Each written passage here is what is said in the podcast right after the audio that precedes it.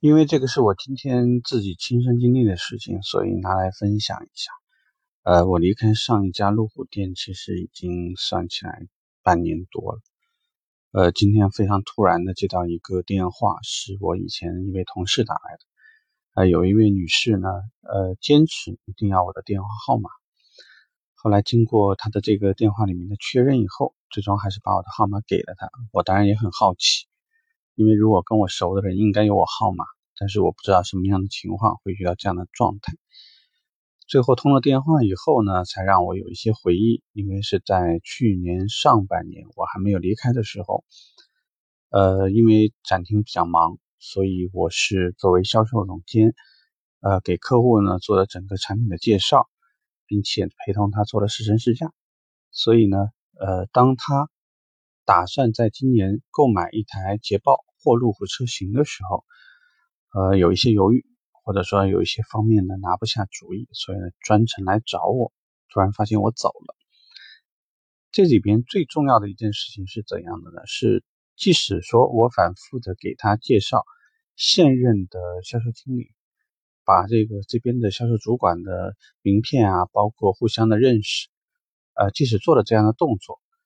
并且也跟他分析了一下，因为在我所处的位置里面，一共只有两家捷豹路虎店，另外一家门店由于位置确实较为偏远，而且，呃，那边的人事变动，包括售后人员的变化也特别大，所以作为一个理性的一个分析来说呢，我还是比较坚持说，呃，如果真的是希望考虑这个品牌，那么还是在这家门店买，呃，客户。给到我的这种反应呢，我觉得是非常意外，因为他的感觉是你去哪里我就去哪里买车，因为我觉得我信任的是你，并不一定说我认同的是这个品牌，因为呃，他当时呢在开着他的飞度车去奔驰、去捷豹路虎，然后去其他几家店去转的时候，只有我，或者说只有这家店，当时是非常热情的接待了他。并且，呃，像我这样一位销售经理这样的级别的人，陪同他做了试驾，并且非常诚恳的帮助他做分析，所以他非常感动。他认为，他想需要的，他所需要的，可能对于一台豪华车如何定位，呃，这个车到底是标榜一种什么样的文化，还是一个什么样的阶层？我觉得他并不是那么在意，相反，他非常在意这个人，所以。呃，在一再的这种要求下，我给他一个基本的承诺，就是如果他以后到店，只要时间不是太麻烦，我尽可能都到店里面陪他一下。这种特例虽然不太多，但是我们确实要反思一下。呃，其实我今天给他介绍的这位主管，我也认识了十年时间，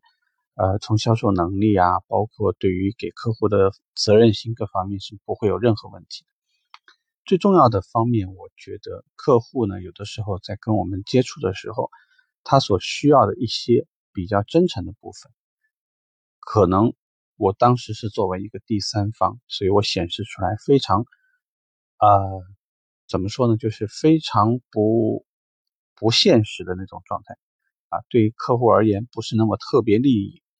因为当时给他做这个产品的一些具体的分析时。呃，我们同时就奔驰、就宝马、奥迪，还有就是捷豹的所传递的那种品味感啊，因为在 F Pace 这款车型上，我陪同客户进行了试驾。当然，在那个时候呢，对于呃后驱的一种不同的驾驶体验，给客户进行了一个比较完整的一个介绍，并且呢，根据他的预算，其实是向他推荐了购买这个路虎的发现神行，因为。从性价比上来说，那款车可能会更加贴近客户的需求。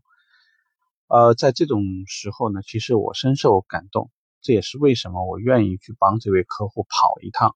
再回到之前工作的这个门店的其中一个重要的原因。而另外一方面呢，呃，我觉得现在的顾问呢，适当的要注意一下，是否我们跟客户在一起相处的时候，呃，有点像你可能把你的刀呢亮得太快。或者说，给客户所显示出来的功利心可能是否是不是强了一点点？那我们可以知道呢，有一些客户相比较，他内心是比较敏感的，他在遇到这类情况的时候呢，可能会更容易把自己缩回到那个安全的壳里头，然后拒绝交流、拒绝沟通，等待有一个他认为安全的人，他才从那个小屋子里面跑出来，愿意跟你聊两句。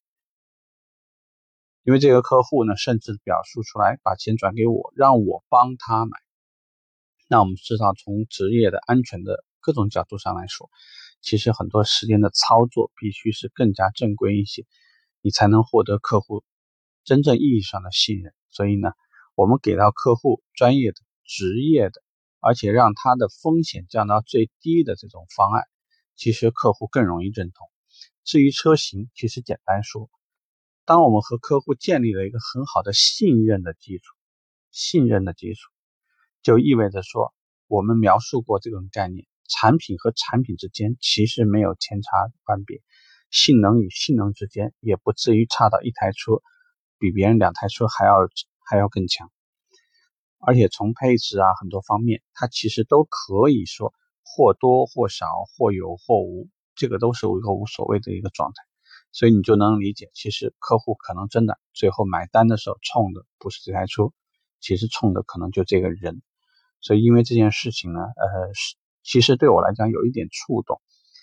呃，也会使我在未来的工作当中呢，我会去多去想一想，其实你站在别人的这种角度去考虑问题，或者你帮他做一些相比较更加客观的决定，尤其是说。客户本身就在捷豹和路虎当中，在做选择的时候，产品与产品之间哪个更符合客户的需求？到底销售顾问是依据哪台车给自己拿钱更多，还是说真心实地的为客户目前他所这个独有的特质啊，客户的个性，客户所表现出来的这种张扬的状态，还是客户想要表现出来某一种？与众不同的东西，我觉得就是说这些东西有没有注意到？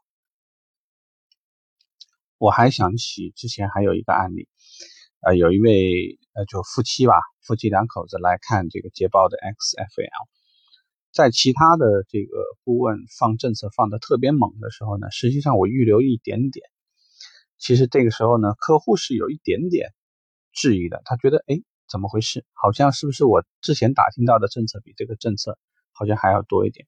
但是当他最后真正意义上去办这个事情，拿这个车的时候呢，他就意外的发现，其实呢，我帮他用折扣的价格帮他办理了一个捷豹的报标，而且呢，对这个车进行了全车镀金。为什么这么做？其实有几点原因。一方面，这个客户其实是个非常非常感性的一个性格，并且呢，在颜色选择的时候，他可以选择。XFL 的剧院红也可以选择当时的一款白色，那我就主动帮客户推荐，我说其实你很适合开白色。那你给到客户看的时候，并且你明确的在后续的这个订单，包括成交，包括在交付当中，我们有很多时候呢，其实语言的描述其实和客户的，就是他内心当中的那种东西非常非常契合，所以销售顾问。最后在办理这个事情的时候呢，客户还是忍不住好几次跑到我办公室表示感谢，并且最后留了一句话：“你好懂我。”就我觉得这个可能就是对我们非常非常大的那个认同，就是这样子。啊，销售顾问除了你应该获得那个收入之外，我们说过，其实你做什么都是错，做什么都不错，因为你会积累很多与人打交道的经历，你会总结。非常多能够使客户得到满足，无论从产品还是从你的那种设身处地给到客户，呃，给到他的那个服务或者关心，或者是那个赞美，或者是那个呃交车的时候非常珍贵的那一刻，其实都很容易让客户永远都会记得。这个呢，才会是我们永远可以就非常长时间呢能够持有的那个非常宝贵的财富。呃，希望大家呢能够用心的去工作，这样你每一天你不会让自己觉得很郁闷，相反来说，你还是会让自己更加快乐一些。OK，这个话题我们聊着，祝你一切顺利，拜拜。